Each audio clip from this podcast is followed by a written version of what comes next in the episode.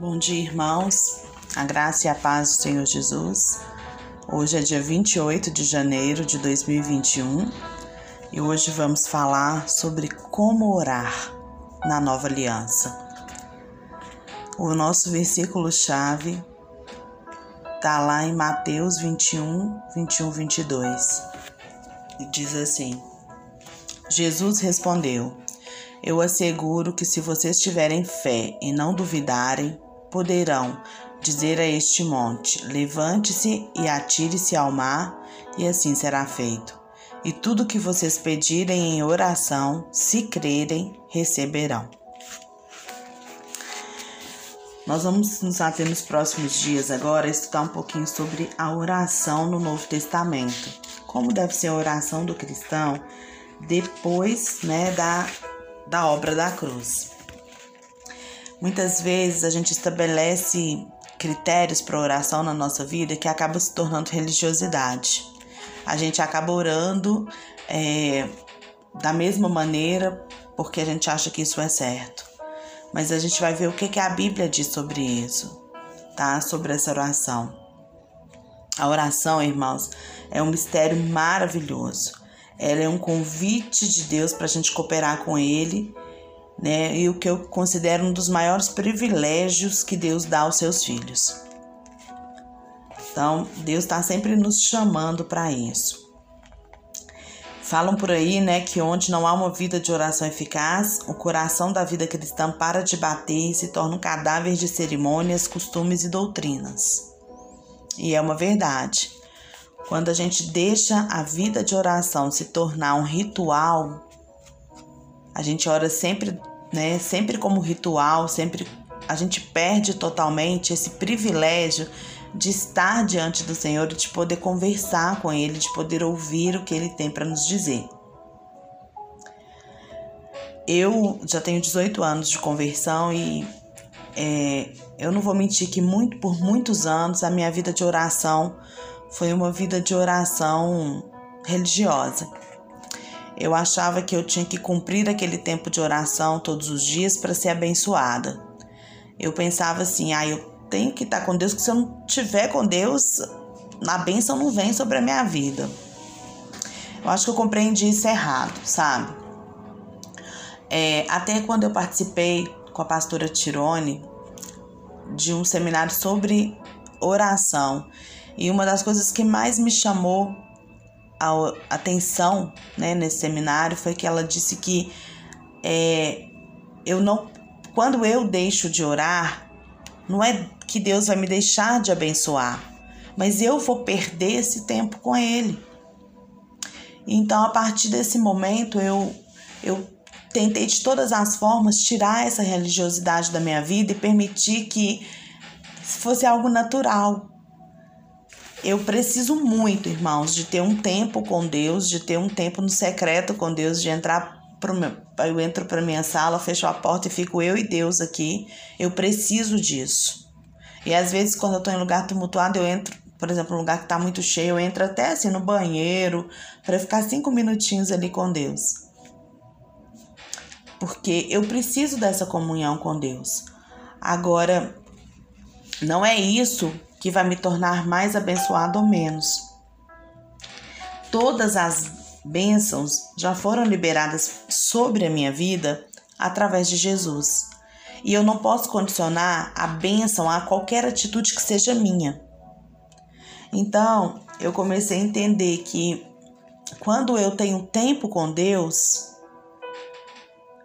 a minha vida, a frutificação da minha vida ela é imediata, ela é diretamente proporcional aos frutos que eu tenho através da, da, da vida de oração. Então, se eu tenho esse tempo com Deus, eu sou mais abençoada ainda, porque eu tenho tempo de estar na presença do Senhor e de desfrutar da companhia dele. Sabe? A Bíblia diz que lá no Éden, que todo o cair da tarde, o Senhor ia lá caminhar com Eva e com Adão.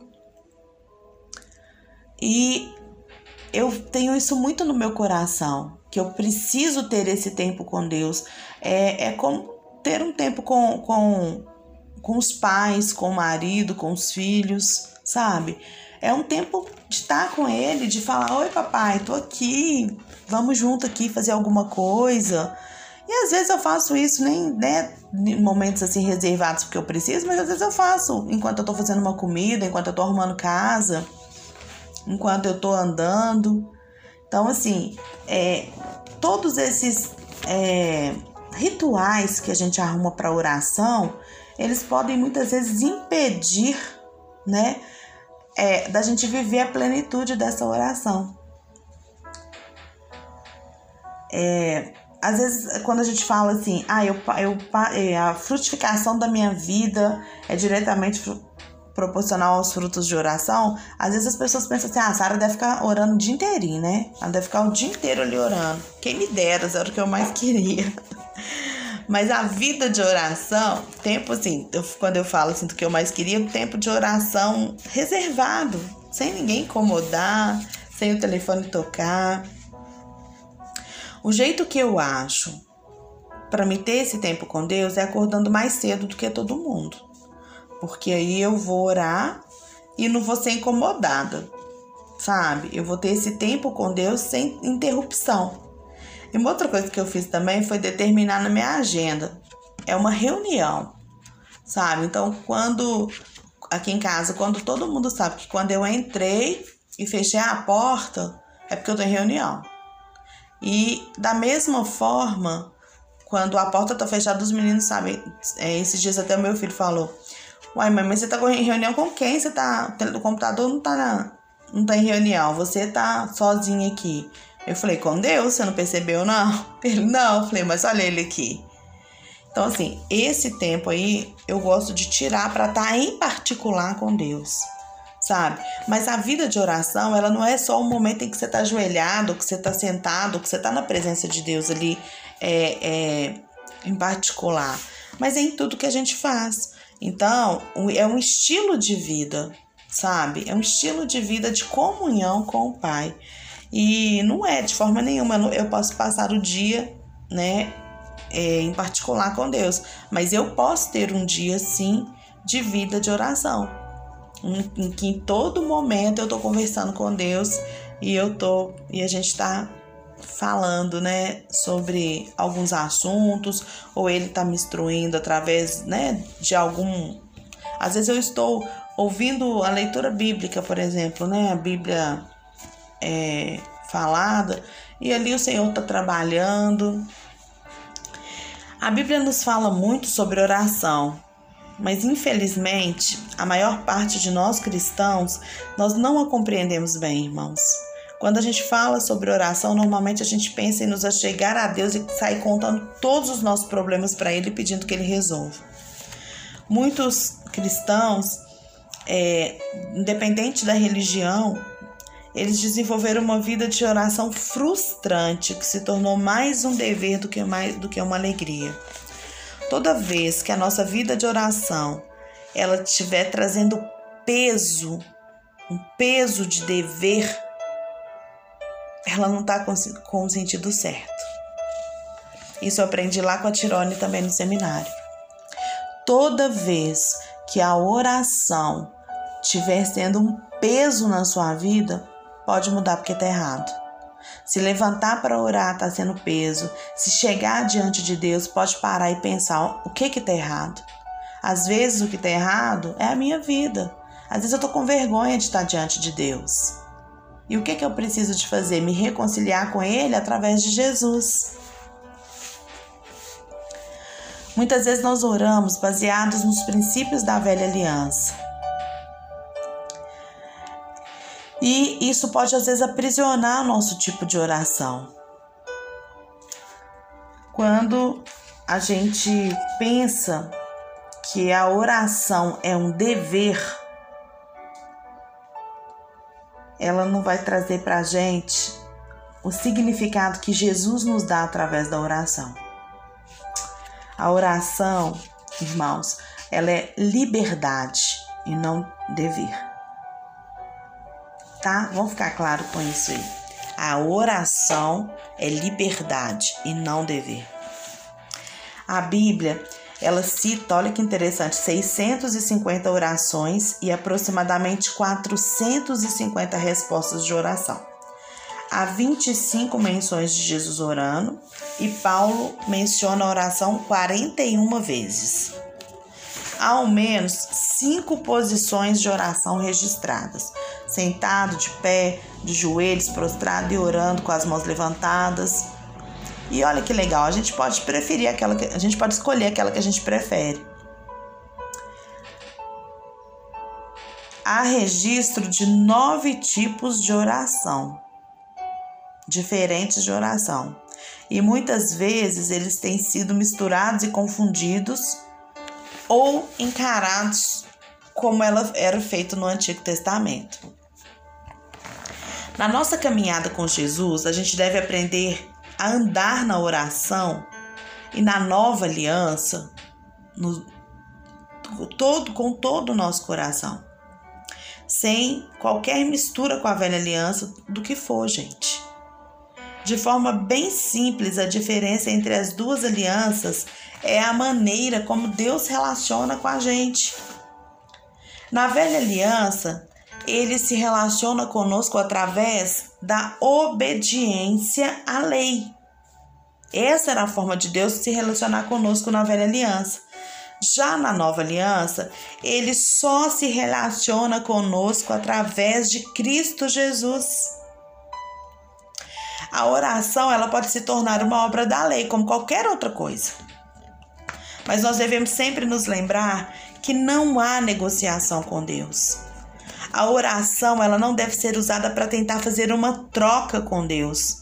Por exemplo, eu te dou minha oração e o Senhor me dá o que eu estou pedindo. Eu vou orar todos os dias, de 7 às 9 da manhã, porque aí eu vou receber essa benção que eu quero. Não é isso.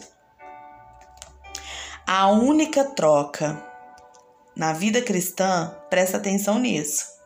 Ela aconteceu na cruz e ela já foi paga pelo próprio Jesus. Em Mateus 6, né, Jesus mostrou que a ênfase não está em nossas orações, mas a ênfase está em um Pai no céu que ama responder às nossas orações.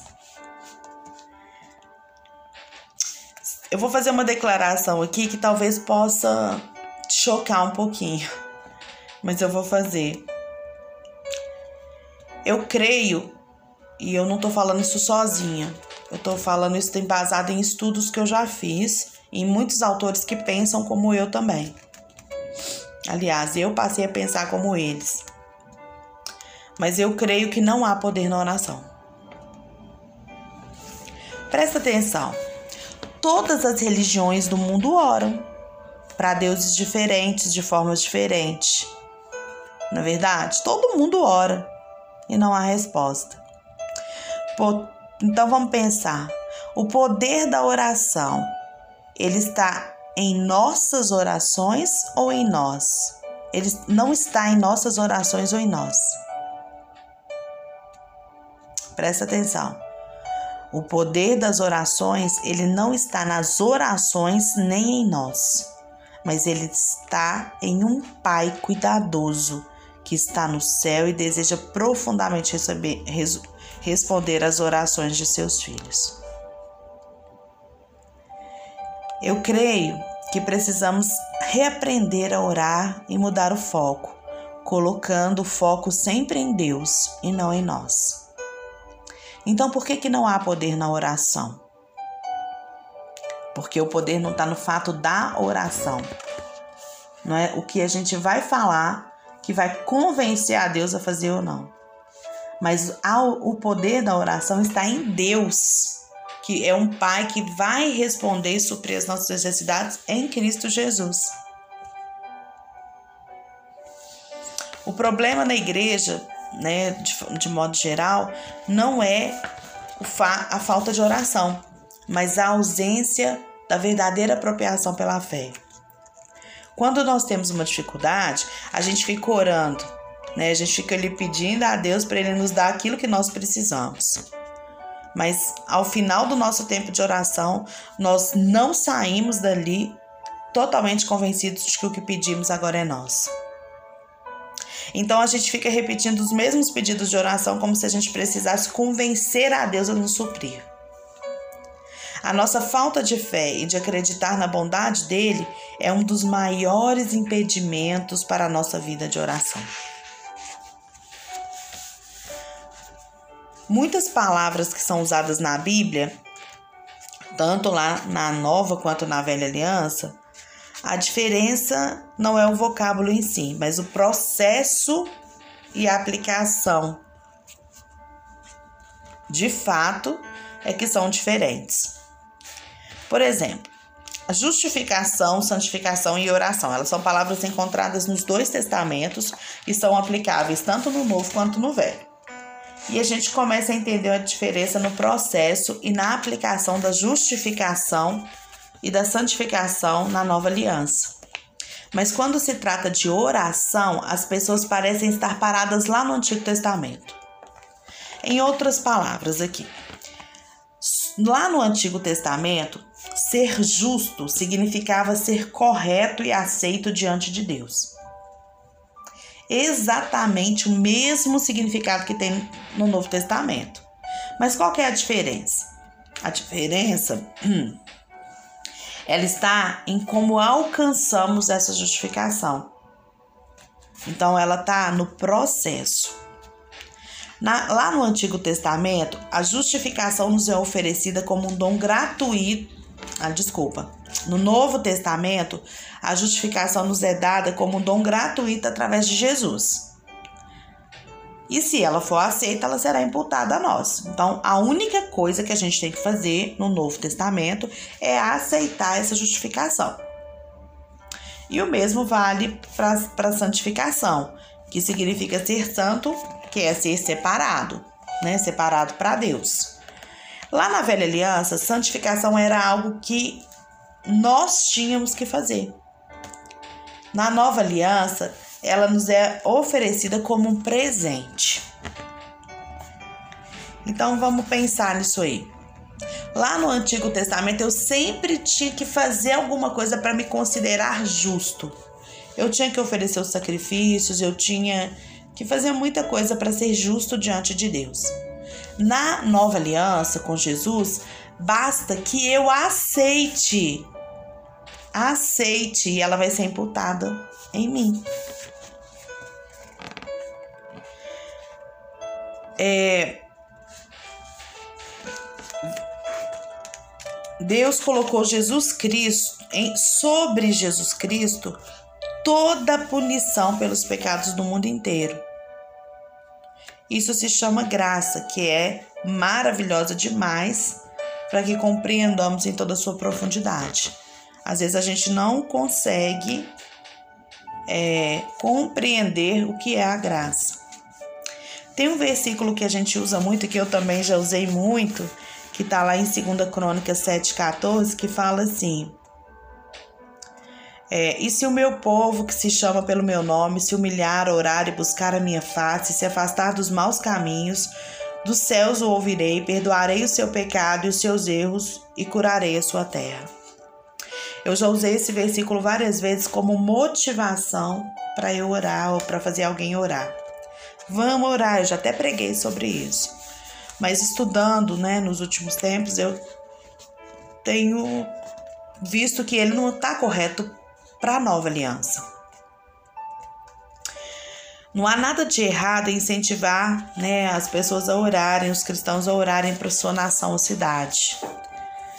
Mas há algo muito errado em a gente usar esse versículo para isso, porque ele mostra o método de orar lá da velha aliança.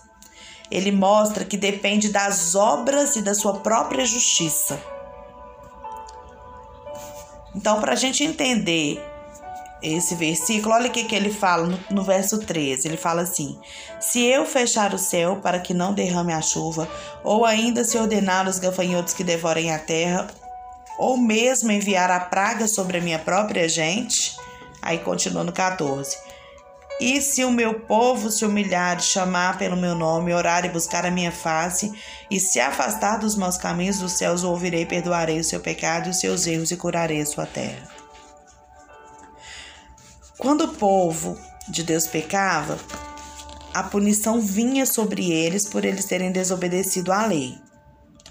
E nessa punição incluía maldições como pestilência, né, seca, insetos, destruição de plantações. Mas gente, vamos pensar. Com a obra consumada da cruz, Deus colocou sobre Jesus toda a punição pelos pecados do mundo inteiro. Jesus levou sobre si todos os pecados para o mundo inteiro. Isso é que se chama graça. Isso que é graça.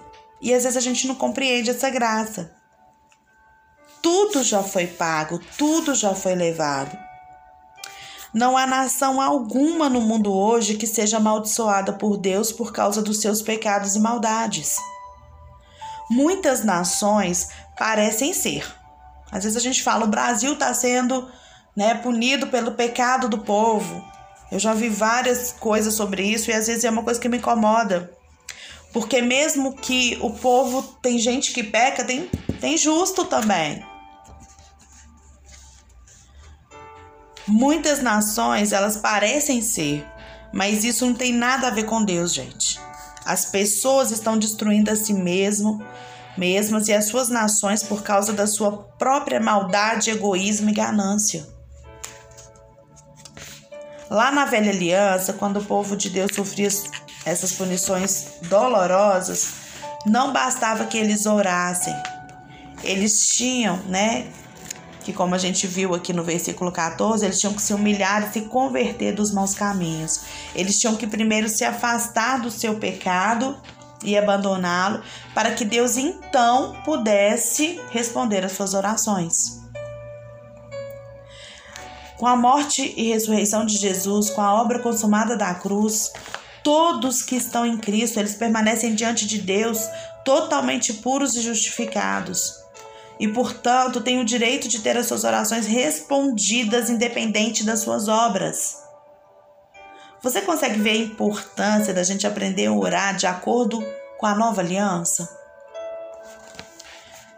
Como o Novo Testamento fala sobre oração, mas ele não nos dá uma, uma definição clara de como ela deve ser feita e o que realmente significa, a maioria dos cristãos automaticamente usou o que aprendeu sobre a oração no Antigo Testamento. Pode estar dando nó aí na sua cabeça agora, porque eu dei um nó na minha cabeça quando aconteceu isso. Mas aí eu fui buscar isso na Bíblia, sabe? Eu fui estudar mais, eu peguei vários autores para ler, várias, vários é, é, comentários bíblicos para tentar entender que eu não queria mais viver uma vida de oração que fosse frutífera.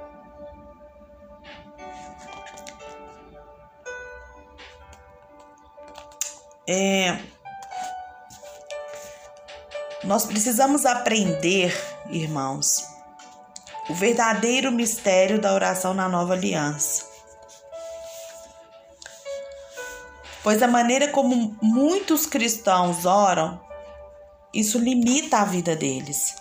Deus, ele é maravilhoso e ele deseja que os seus filhos orem por causa do relacionamento e não por causa da obrigação. Nós precisamos aprender a ouvir o que ele diz em, em nossas orações. Ao invés da gente ficar o tempo de oração inteiro tentando ele, tentando convencer Deus a fazer aquilo que a gente quer. Use o tempo de oração para você tá com a Bíblia na mão ali buscando. Você tá fazendo pedido a Deus de de alguma área da sua vida, vai ver o que a Bíblia fala sobre aquilo. Deus já falou, gente. Vai lá ler o que ele falou. O, no livro Não Há Limites tem um exemplo que eu achei fantástico e que mudou muito, muito, muito a minha mentalidade de oração. O Renes conta aqui, vou ler aqui o texto dele. Deb e eu nos casamos em 1986 e no início nós tínhamos um casamento muito difícil. Ela se mudou dos Estados Unidos para a Áustria apenas poucas semanas antes de nos casarmos e não falava o idioma do seu novo país. Ela estava acostumada somente ao clima quente e teve que enfrentar uma temperatura de 27 graus negativos no primeiro inverno. E ainda por cima, eu não era um marido bom e atencioso. Como meu casamento era tudo menos feliz, e em minha arrogância eu a culpava por isso, eu comecei a orar e o Senhor me disse: Não, eu, eu culpava por isso e pedi a Deus, comecei a orar para que Deus a mudasse, mudasse a Deb. Logo que comecei a orar, o Senhor me disse: Por que você está preocupado com a mudança dela?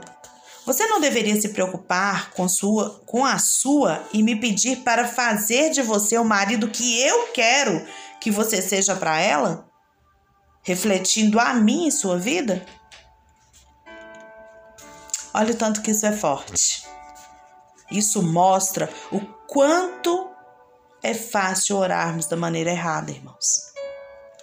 O Reinhard lá, ele estava tentando convencer a Deus a mudar a Deb. E olha o que Deus diz para ele. Por que, que você está tentando mudar a Deb? Se que você tinha que estar tá preocupado com a sua mudança. E a partir da sua mudança, você ser para ela o marido que eu quero que você seja. Então vamos pensar sobre isso. Eu sei que eu falei muita coisa aqui hoje que talvez vai contra a sua maneira de orar. Ficou imenso o áudio, né?